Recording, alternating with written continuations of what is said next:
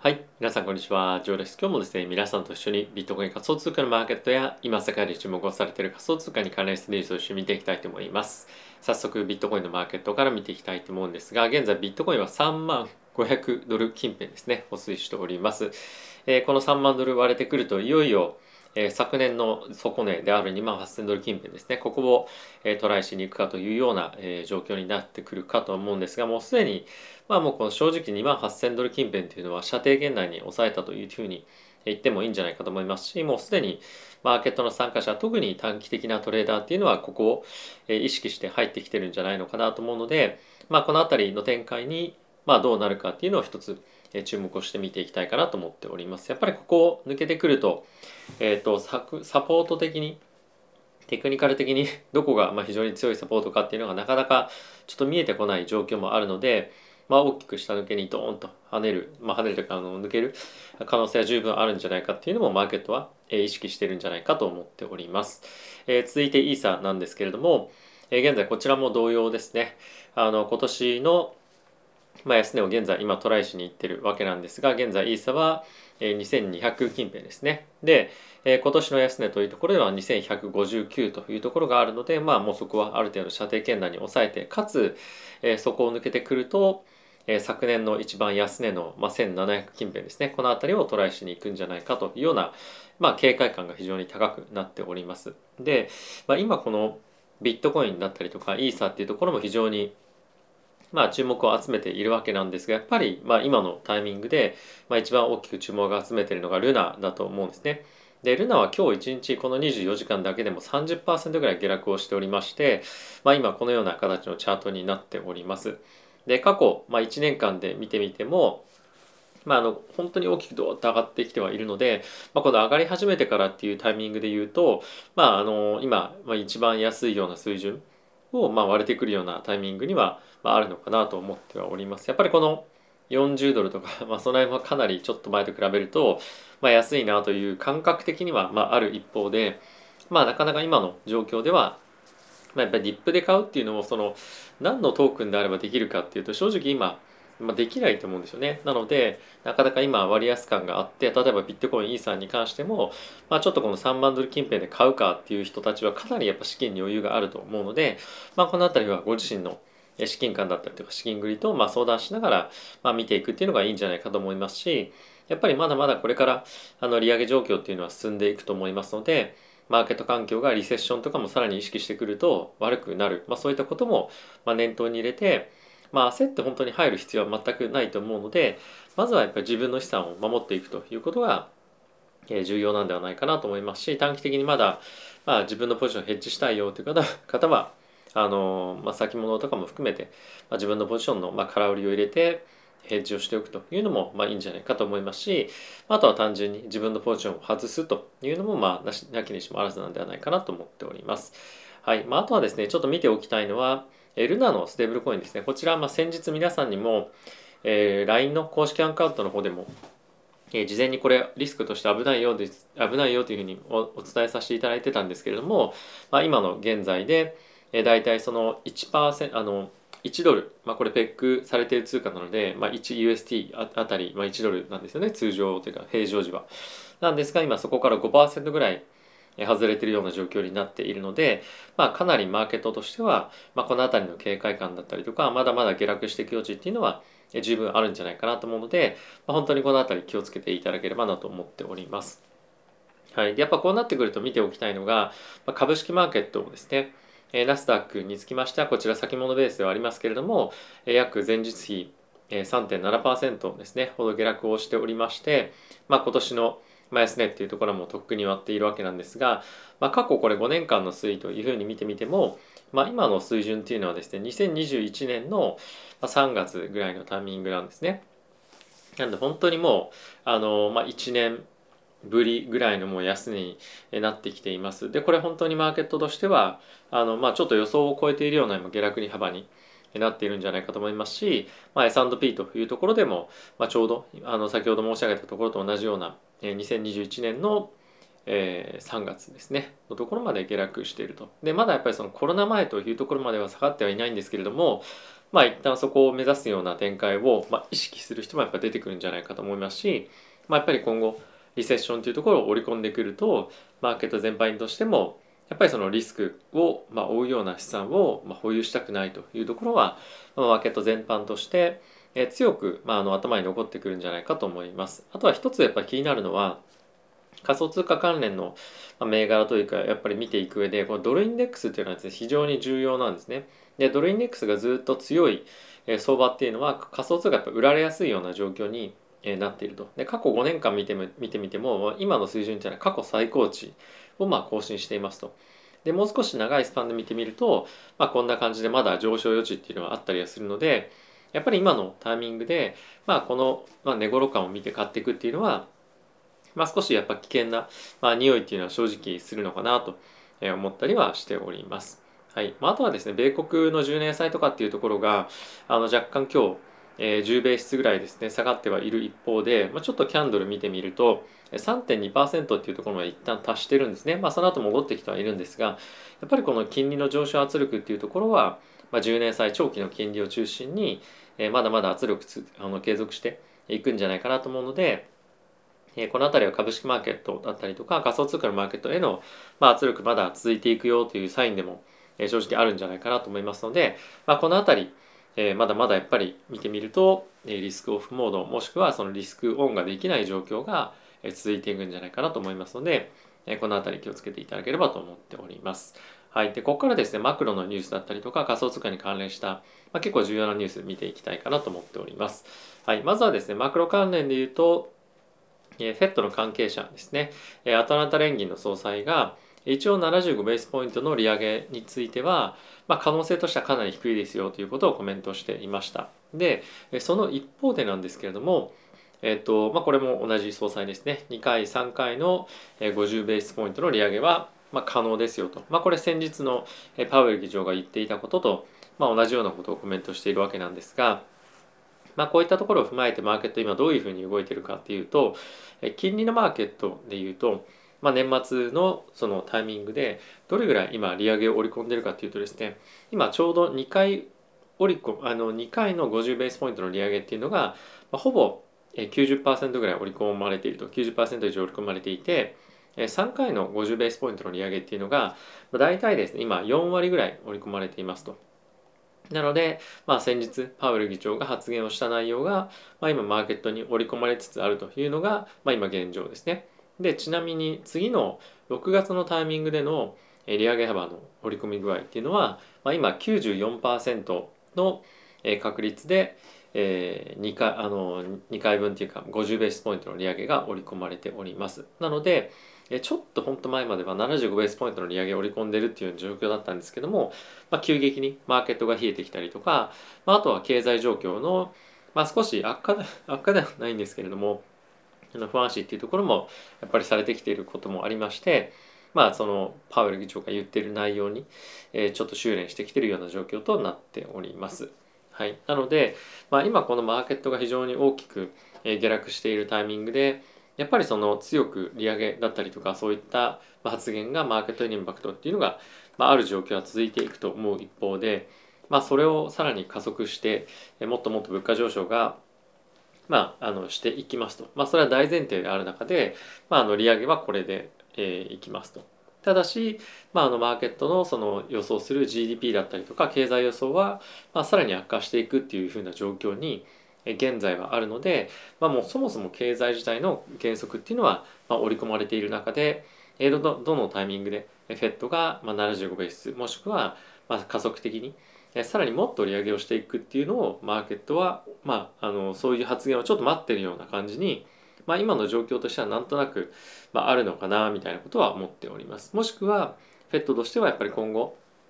GDP の減速とかっていうところが、まあ、見込まれることも、まあ、ありますので、えー、まあそういった意味も込めて、まあ、利上げの加速的な必要性っていうのはないというふうに、まあ、見てるのかもしれないなっていう見方も、まあ、一つできるんじゃないかと思っています。で今実際に賃金の加速度的なその物価上昇というのはちょっと収まってきてはいるので、まあ、そういった観点で見ても、まあ、年末までに物価上昇の落ち着きっていうのは、まあ、ある程度景気減速というところを伴って、まあ、見えるかもしれないというような、まあ、今なんとなくは状況なのかなというふうに僕は個人として感じております。で、仮想通貨のマーケット状況っていうのももう少し別の観点から見ていきたいと思うんですが、えまずはですね、オプションの状況ですね、ちょっと見ていきたいと思います。で、現在ですね、プットコールレシオが0.7というところで引き続き、えプットオプション優勢の状況が続いているので、ダウンサイド、マーケットを意識しているような、え状況ではある一方で、えちょっとずつではあるんですけども、ちょちょっとあの、非常に何て言うんですかね意識して見ておきたいのがこれがどこのストライクでプットオプションみんな買ってるかっていうところなんですけども、まあ、今現在ビットコイン3万ドルっていうところがものすごく多く増えてきている一方でこれですね2万5000とか2万ドルとかですねかなり今のところから大きく外れたところのオプションを買う人がですね結構出てきてるんですね。なので、まあ、テールリスクというふうに言われる、まあ、かなり起きる可能性が低いリスクかもしれませんが、まあ、ここにも2万5000ドルであすみません。1万5000ドルであのオプション買ってる人がいるんですけれども、まあ、こういったところまで今マーケットは、まあ、意識しているんですよと。マーケットとして非常にあの、まあ、恐怖を覚えているんですよっていうのは、まあ、この辺りの数値からも、まあ、見えるんじゃないかなと思っております。はい、で、えー、まあ記事としてどういうものが出てるかっていうとえっとですねビットコインについては2022年、まあ、今年ですねの安値を割り込んできてますよと。で、え可能性としては2万4000ドル近辺まで、まあ、大きく下がっていくんじゃないか、まあ、これなぜかっていうと2万4000ドルっていうのはマーケットで、まあ、今実際にあのどこでそのマーケットの中のビットコインのコストですね。マーケットが、まあ、例えば1人しかマーケット全体を、まあ、あの見た時にどこがま平均コストなのかって見た時に、まあ、2万4000ドルっていうところが、まあ、そういうコストになるわけなんですけれども、まあ、そこ意識した展開になっていくんじゃないかというふうに、まあ、言われております。はいまあ、非常にこの中の記事見てみると、まあ、かなり当然なんですけどマイナスなことばかりが、まあ、書かれていて今マーケットで、まあ、ポジティブな見方をしている人っていうのは正直あまりほとんどいないと、まあ、これルナについても、まあ、書かれてるわけなんですけれども、まあ、こういったルナだったりその UST のような、まあ、少しそのマーケットへのインパクトがドーンとありそうなやっぱ内容も、まあ、徐々にその内容というか、まあ、そういったまあ関連事項っていうのもどんどんどんどん悪化していることもあって、まあ、マーケットがある意味そのリーマンショックじゃないんですけれどもいわゆるそのシステマチックリスクみたいなことを引き起こす可能性も、まあ、十分意識されてきているかと思います。はい、で、えもう一つそのルナ関連でニュース出てきているんですけれども、えこのルナファウンデーションガードというのが、え1.5ビリオンのですねビットコインを、まあ、UST ステーブルコインですね、まあ、このペックを守るために、まあ、貸し出しを、えー、しますよということを、まあ、あの発表しておりました。まあ、これあの例えばそのペックを守るために、まあ、こういったある程度の今サポートなりなんなりが今、まあ、まさに必要ということがあのこういったところからもあの分かると思うんですけれどもやっぱりその中央銀行の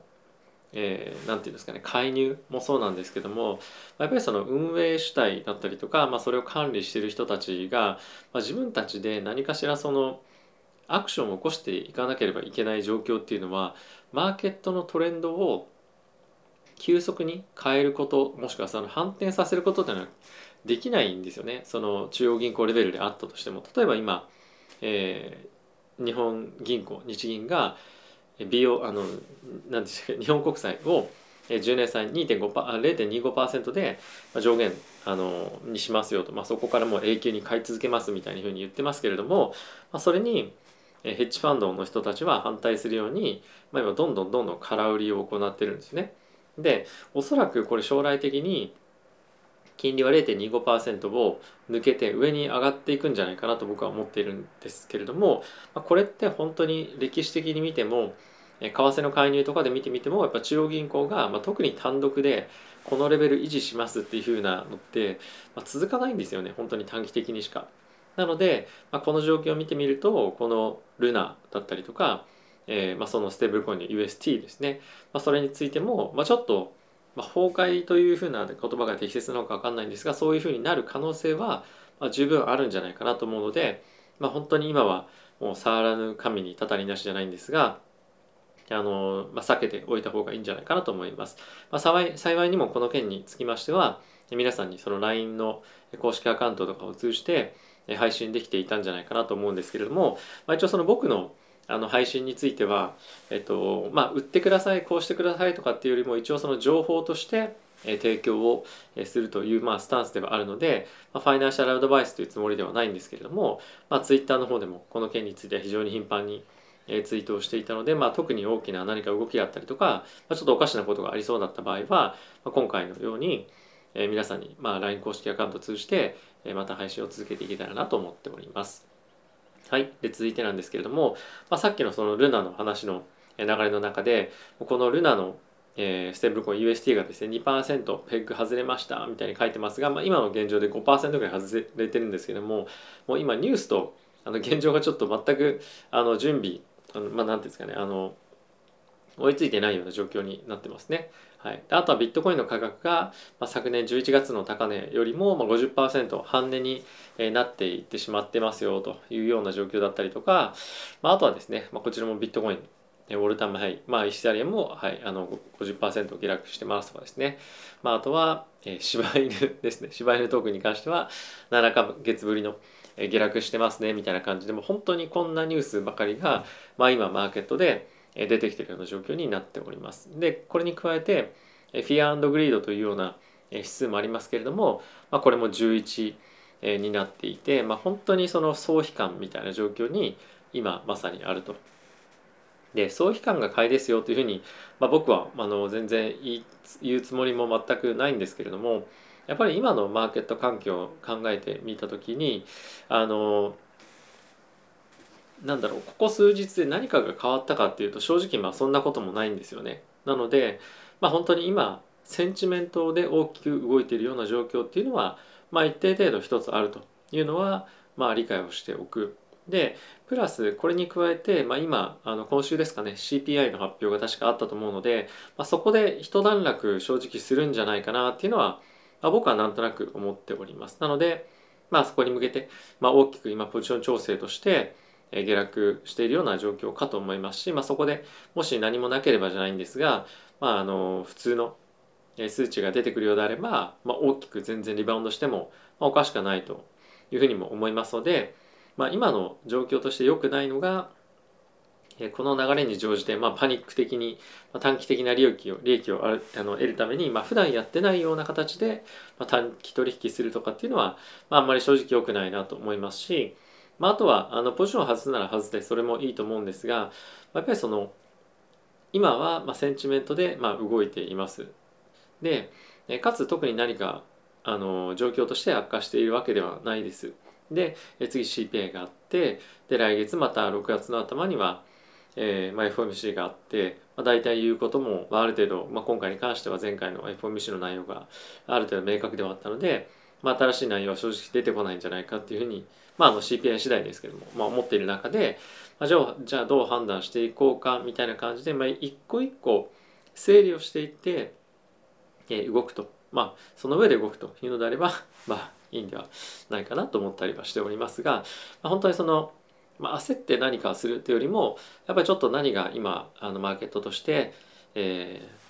ー、検討すべきことがあってとか、まあ、そういった形で整理をしながらあの自分の、まあ、資金管理リスクマネジメントをしていっていただけるといいんじゃないかなと思っております。はいまあ、あとは先ほどもちょっと何回か言いましたけれども、え僕の LINE 公式アカウントの方でも情報を常に配信しておりますし、まあ、そこではですね別のまあ、僕以外のいろんな、まあ、いろんなっていうか、まあ、今だったらビルカンさんというプロフェッショナルの方が情報発信をしてくださっているものも共有したりもするので、まあ、ぜひご活用いただけると、まあ、いいんじゃないかなと思っております。はい。ということで皆さん今日も動画ご視聴ありがとうございました。まあ、非常にネガティブな